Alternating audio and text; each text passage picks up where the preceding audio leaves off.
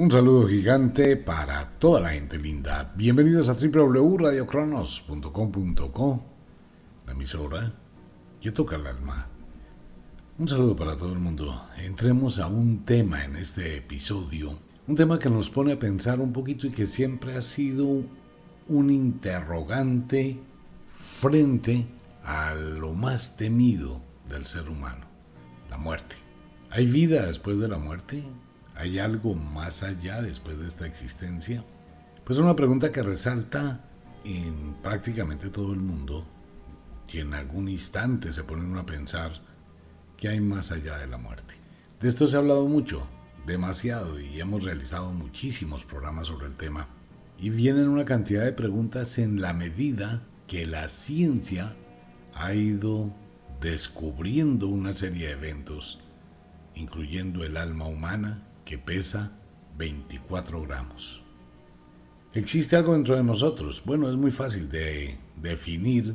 Usted puede observar su cuerpo, mirar su cuerpo, mirar todo el universo que le rodea y se va a dar cuenta que son dos cosas diferentes. Usted siente y puede sentir que es un habitante de su cuerpo y que está allí, que es algo diferente tiene la capacidad de pensar, reflexionar, analizar, ver, tiene conciencia de sí mismo.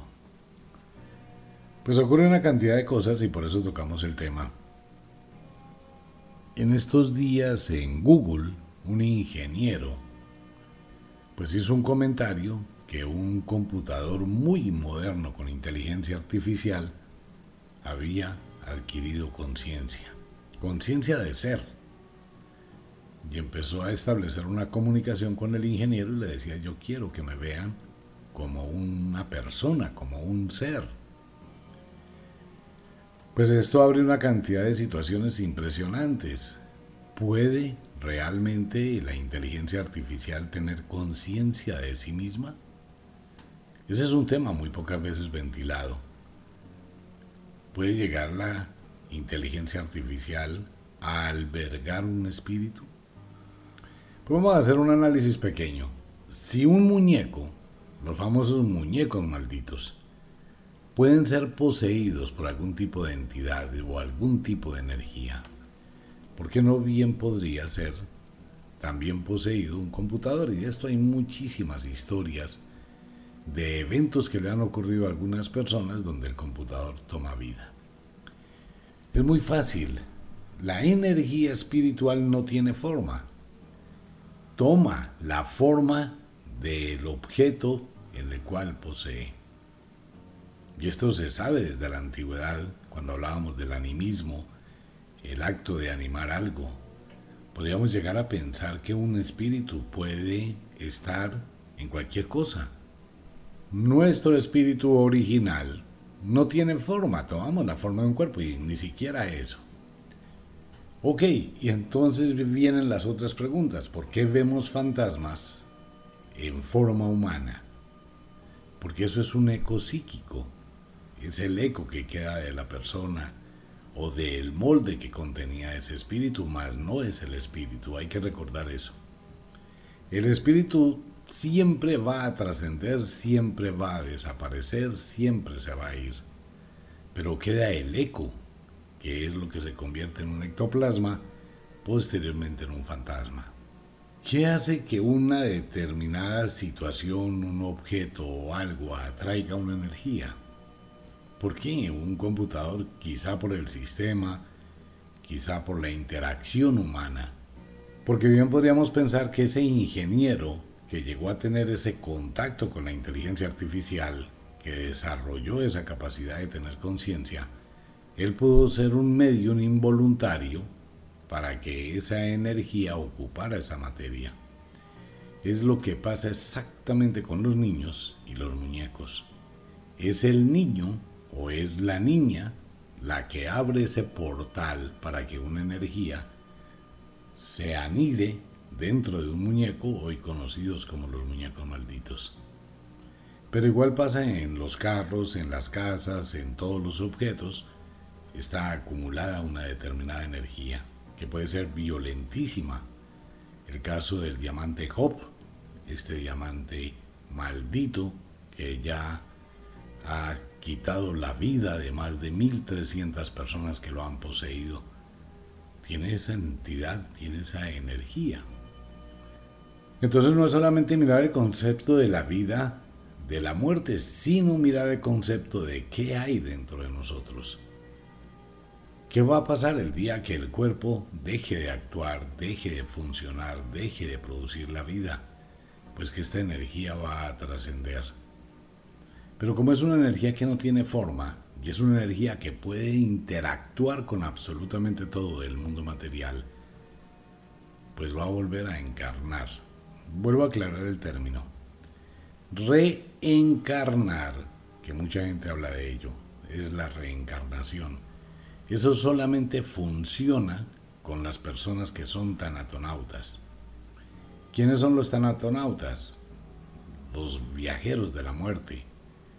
Son aquel tipo de personas que mueren clínicamente, no en estado de coma, sino que son declaradas clínicamente muertas y que por alguna razón desconocida de la ciencia nuevamente vuelven a la vida en su propio cuerpo, están reencarnando. Esto ya tiene dentro de la ciencia médica un nombre con el cual se identifica. Es tal la cantidad de casos que han ocurrido en el mundo de tanatonautas, de personas que mueren de formas muy extrañas, se caen del piso 15, por ejemplo, los atropella un carro, se ahogan, les pasa, se mueren. Mueren en el quirófano. Y cuando están en la morgue o los están llevando a enterrar, la persona revive, reencarna. De acuerdo a la cantidad de historias clínicas que narran este acontecimiento, pues ¿qué ocurrió? Que la ciencia lo define como el síndrome de Lázaro. Así lo definen y usted puede encontrarlo y hay una cantidad hoy de información increíble sobre el tema, pero ninguna explicación de por qué una persona que ha sido declarada clínicamente muerta, pues esa persona vuelve a la vida. Y de hecho, personas que han llegado a padecer un problema gravísimo que es para causarles la muerte. Entonces uno se queda pensando no solamente en el síndrome de Lázaro, sino algo que está más allá. Todo empieza con un eh, neurocirujano, obviamente una persona que conoce muchísimo el cerebro, y él sufre una muerte clínica de unos 12, 14 minutos más o menos, siendo científico, ¿no? Y vuelve a la vida. Y a partir de ese momento su vida cambia. Tanto es así que escribió un libro, Morir para Renacer. Renunció a su carrera de neurocirujano y se dedicó a impartir conferencias, es lo que hace en la actualidad, no recuerdo su nombre, recuerdo el nombre del libro. De la experiencia que vivió fuera del cuerpo, experiencias extracorpóreas o experiencias fuera del cuerpo, que es parecido a un desdoblamiento. Hay una cantidad de preguntas que se hace la gente que ha vivido la experiencia, y el mismo neurólogo lo dice. Estando muerto, clínicamente muerto, una explicación cuando una persona o un paciente es declarado clínicamente muerto es porque ya no hay vitalidad en su cuerpo de ninguna especie, su cerebro no funciona, ni su corazón, ni pulmones, ni riñones, nada. Y hay un elemento específico que determina la muerte. Este elemento específico se llama la cadaverina. ¿Qué es la cadaverina? La cadaverina es una enzima que todos tenemos que está latente pero dormida en nuestro cuerpo mientras estamos vivos.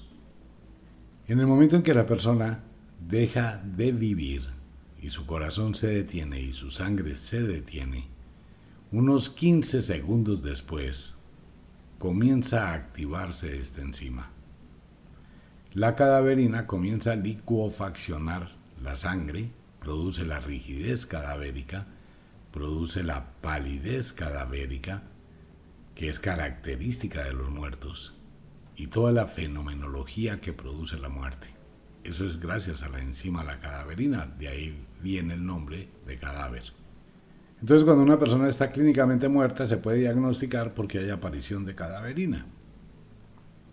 El asunto es que cuando la gente vuelve a la vida, pues la cadaverina vuelve a dormirse. Si ese cuerpo está muerto, ¿qué pasa con la gente que vuelve a la vida? Pues ha pasado algo muy curioso. Esta persona narra acontecimientos de lo que vivió, sintió, oyó, con algún tipo de sentidos, estando muerto. Entonces pueden narrar absolutamente todo con una certeza increíble de lo que estaba pasando alrededor de su cuerpo y en sitios más lejanos, mientras su cuerpo era un cadáver. Si el cerebro está muerto, no tiene capacidad de poder sentir, ver, no llegan impulsos eléctricos al cerebro, entonces vienen las preguntas. ¿Con qué oídos oyó lo que está narrando, lo que escuchó estando muerto? ¿Con qué ojos vio lo que está narrando? ¿Cómo pudo sentir algo si no tiene un cuerpo físico para sentir? Y la pregunta que no tiene una respuesta ni se le puede entender de ninguna forma. ¿En dónde graba la información de lo que vio, lo que vivió, lo que escuchó, lo que sintió, estando fuera de su cuerpo. ¿En dónde queda grabada esa información? Para que después pueda narrarla cuando despierta. Entonces hablamos de que hay una energía muy poderosa que se libera del cuerpo en el momento de la muerte. Y al parecer esta energía la tienen todos los seres, absolutamente todos los seres vivos. Recordemos que los esposos Kirlian, allá en Rusia, cuando inventaron la cámara Kirlian, que fotografiaba la energía o la bioluminiscencia que todos los seres vivos poseemos, empezaron a darse cuenta que cuando cogían una planta, la cortaban por la mitad y le tomaban una fotografía a Kirlian, pues aparecía el efecto fantasma de la planta o de la hoja que estaba cortada. Lo mismo se hizo con pacientes que fueron amputados. Al producir una descarga de alto voltaje para hacer la fotografía Kirlian, pues aparece el miembro fantasma. O sea que existe otra energía que continúa a pesar de la parte que ha sido amputada. Este tema ha llevado a muchos investigadores a analizar unas circunstancias que son supremamente complejas y difíciles en cuanto con la donación de órganos. Hay personas que les han hecho un trasplante de hígado, de riñón, eh, de faringe, de pulmones, de corazón. Y al cabo de un tiempo empiezan a desarrollar ciertas tendencias que no tenían.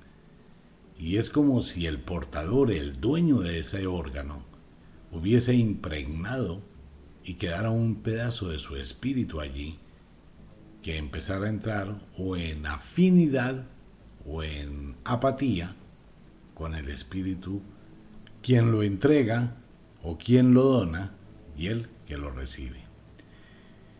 Y empezaron a analizar las características, la vida del donante, y llegaron a la conclusión que de alguna forma algo del espíritu queda en ese órgano y que va a actuar en el nuevo cuerpo, va a interferir con esa energía. Algo muy parecido a las mujeres que están embarazadas. No pueden tener dos espíritus al mismo tiempo, por ende el niño, antes de nacer, no tiene espíritu. El espíritu ingresa al cuerpo en el momento después del parto. Entonces vienen las preguntas, ¿qué pasa cuando la muerte? ¿Qué pasa cuando uno se muere? Pues bien, los tanatonautas, quienes han tenido la experiencia de vivir una situación cercana a la muerte, ya han logrado avistar un poquito ese otro universo. Narran acontecimientos del momento en que uno sale de su cuerpo y se enfrenta a la muerte. La muerte es lo único seguro que hay en este universo. porque es un proceso normal de mutación. Hay una continuidad de la vida. ¿Y cómo hacemos para tener una claridad de que eso existe? Quiero hacerle una pregunta. ¿Usted por qué cree que tiene gustos? ¿Por qué hay algo que le apasiona? ¿Por qué hay algo que le agrada? ¿Por qué siente una pasión por meterse a una cueva, a hacer espeología, a unas profundidades abismales entre unos orificios muy pequeños donde puede quedar atrapado, donde puede existir una inundación, un derrumbe, un terremoto. Pero usted tiene pasión por hacerlo, eso lo llena, lo apasiona, lo enloquece, la enloquece. ¿De dónde viene ese gusto? Porque hay otras personas que tienen una habilidad nata, impresionante, y es un afán, un desespero por trepar edificios. Y tienen un desarrollo impresionante y tienen una capacidad increíble. ¿De dónde viene ese gusto? Porque hay gente que le apasiona la cocina, porque hay gente que le apasiona el modelaje, porque hay personas que les apasiona la modistería ¿De dónde viene esa pasión? Bueno, eso viene de una vida. Eso viene con usted, viene en el kit que le dieron para esta vida. ¿Por qué? Porque dentro de la investigación de la mente humana no existe nada, no hay una forma de poder explicar las habilidades innatas que trae una persona que viene a este mundo con algo muy especial, casi preparado espiritualmente para eso. Es algo que usted trajo consigo mismo. Evaluar la vida después de la muerte es un problema muy serio. ¿Por qué? Porque vamos a encarnar en otra vida. Hasta el día de hoy solo ha existido un caso de una persona en la India que entre los cero años y los ocho años recordó otra vida. Y él decía que era un carnicero de una ciudad, identificó a todos los vecinos, habló de todo lo que eran los vecinos como si hubiese sido realmente esa persona. Después de los ocho años, una mañana despertó y no recordaba nada. Es el único caso que ha existido en el mundo de comunicación y de encarnación. De ahí para adelante, pues no existe forma de saber cuál era la vida que alguien tenía antes de esta. Que la regresión hipnótica, bueno, la regresión hipnótica es una técnica de hipnosis con la cual en cierta forma se engaña al paciente y dentro de la hipnosis uno puede llevar la mente del paciente a que él suponga, imagine, pues que era una determinada persona.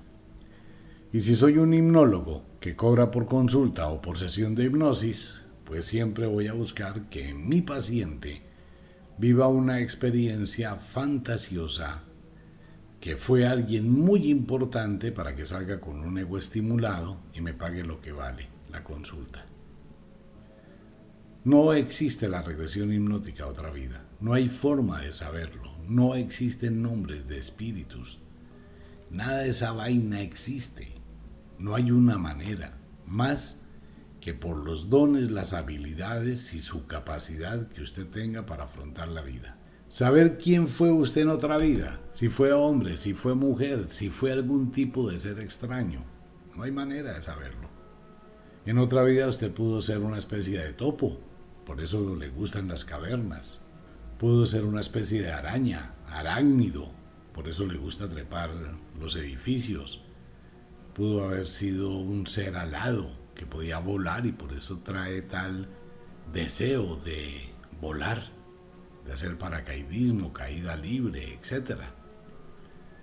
Las personas que tienen la capacidad de buceo con apnea, que se sumergen, no sé, minutos en el fondo del mar y son felices estando allí.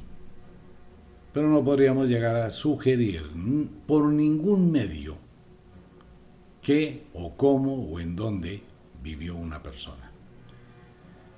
No existe y nunca se ha podido comprobar.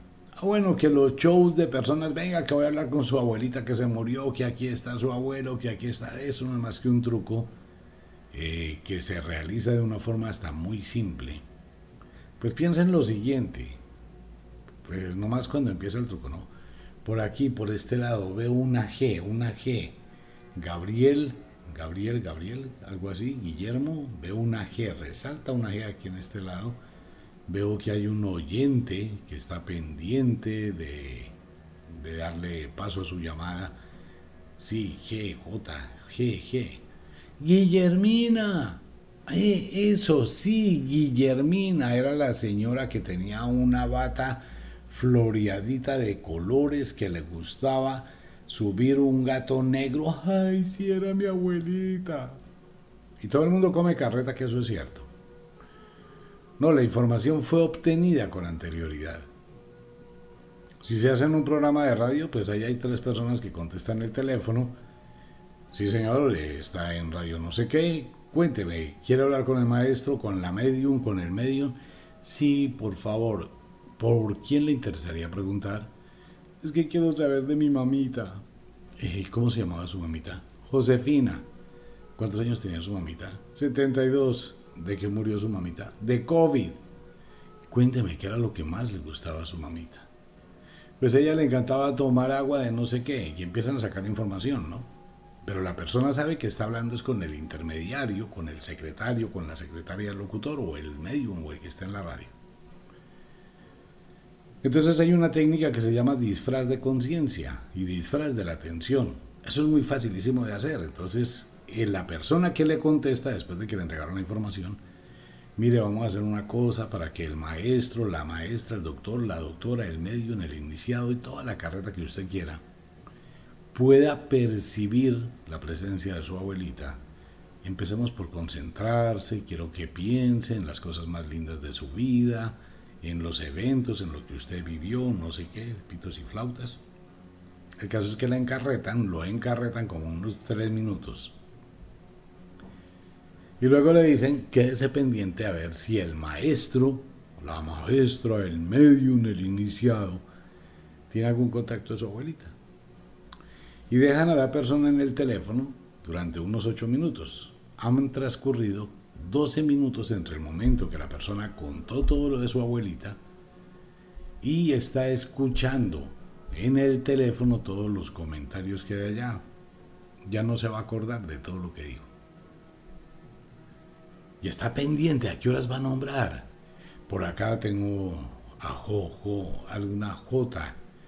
Alguien por J, alguien está llamando en este momento. Es una mujer que está pensando fuertemente y aquí aparece el espíritu. Oh, sí, sí, sí, pero antes de eso hay otro espíritu muy cercano a ella. No sé qué, así, Josefina. Pues a ver, seamos un poquito inteligentes. Si se murió la señora Josefina de 72 años de COVID, eso quiere decir que se le ha muerto el papá, como mínimo, la mamá como mínimo, unos dos hermanos como mínimo, uno que otro hijo, porque simplemente es lógico.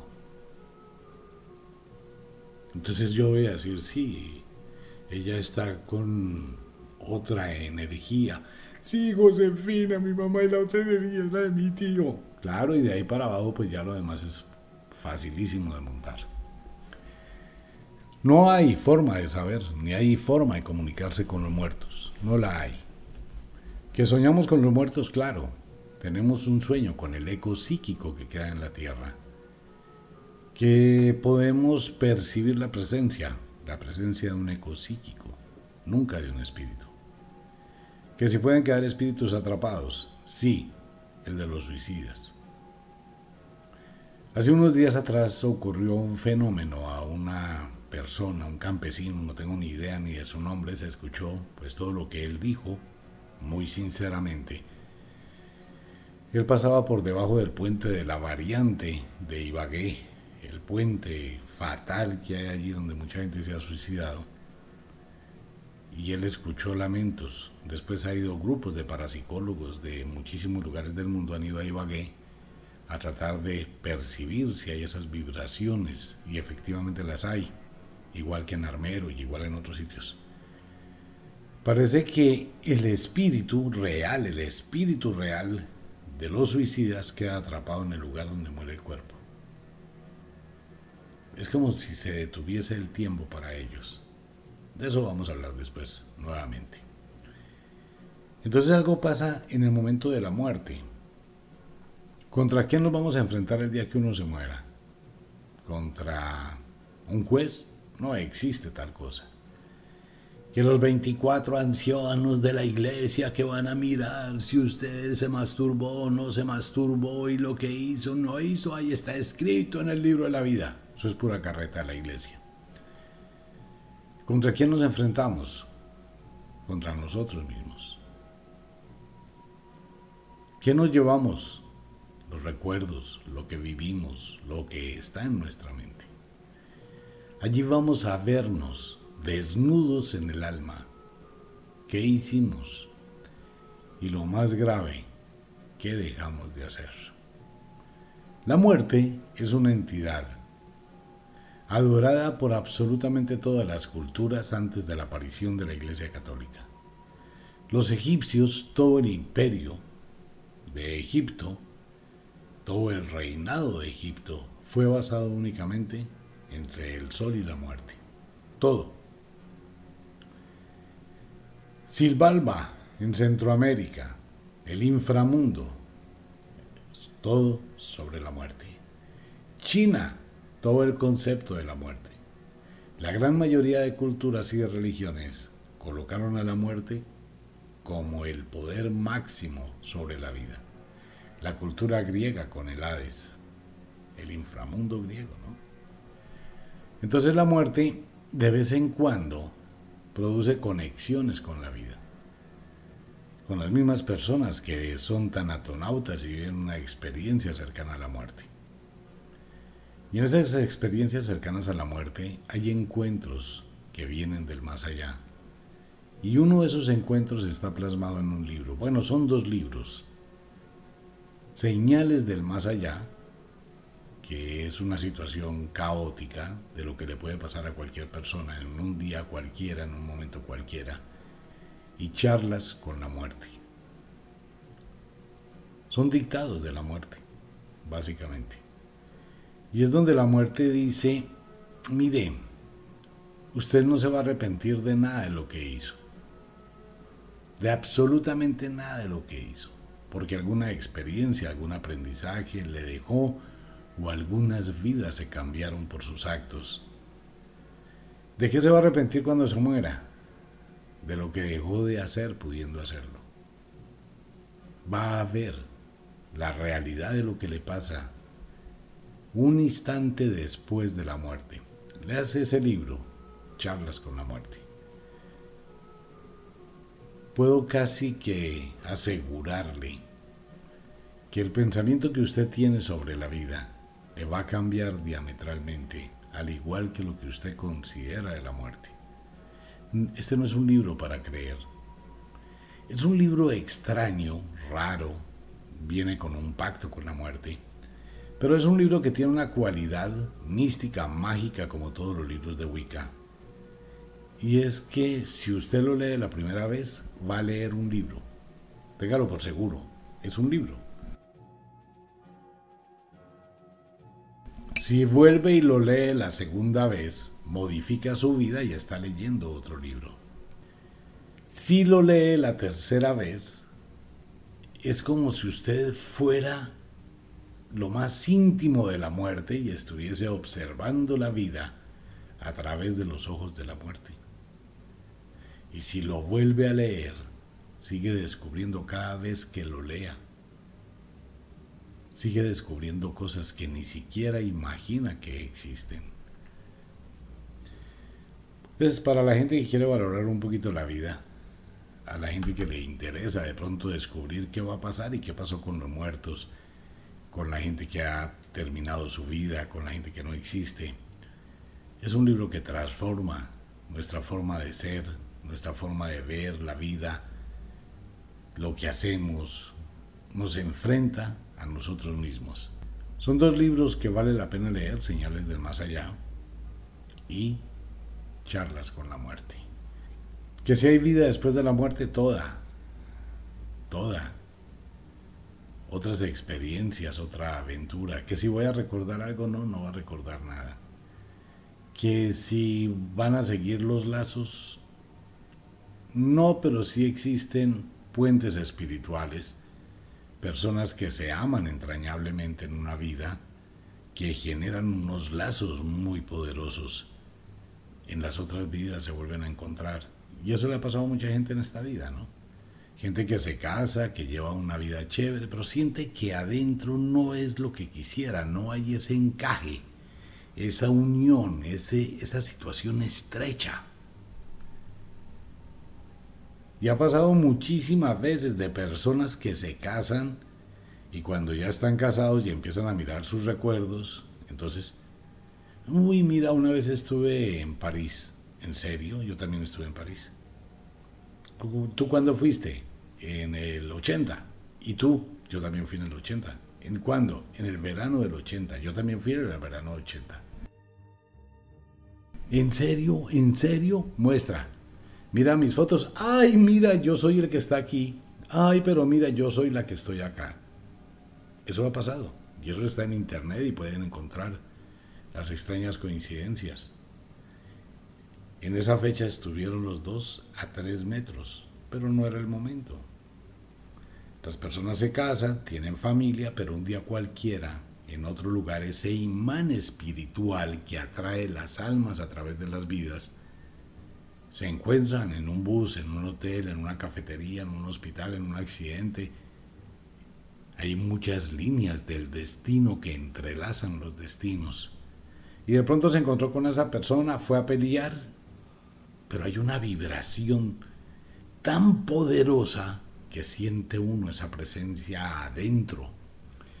Y en ese momento no importa si se casó, si tenía hijos, si tenía hijas, si tenía no sé qué, si tenía así sé cuándo, encontró esa otro, ese otro complemento a través de las vidas y se unen. Eso es inevitable. Por eso muchos matrimonios se terminan, ¿no? Y la gente dice, no, es que no entiendo por qué esa persona me llena, porque no saben de eso. No saben que hay una atracción que trasciende a las vidas. Y así existe. Y a mucha gente le pasa. Y hay personas que se encuentran con otra persona de la forma más extraña. Usted puede mirar en su vida cuántas veces se ha encontrado con alguien que siente esa fuerza, ¿no? Pues bien, ese es el tema para el día de hoy. Una invitación a toda la gente a Wicca, la Escuela de la Magia, el libro Charlas con la Muerte. Y señales del más allá, si quiere leerse ese libro. Leer Charlas con la Muerte le recomiendo que lo haga unas cuatro o cinco veces se va a dar cuenta cómo algo adentro de usted empieza a armonizarse, a organizarse.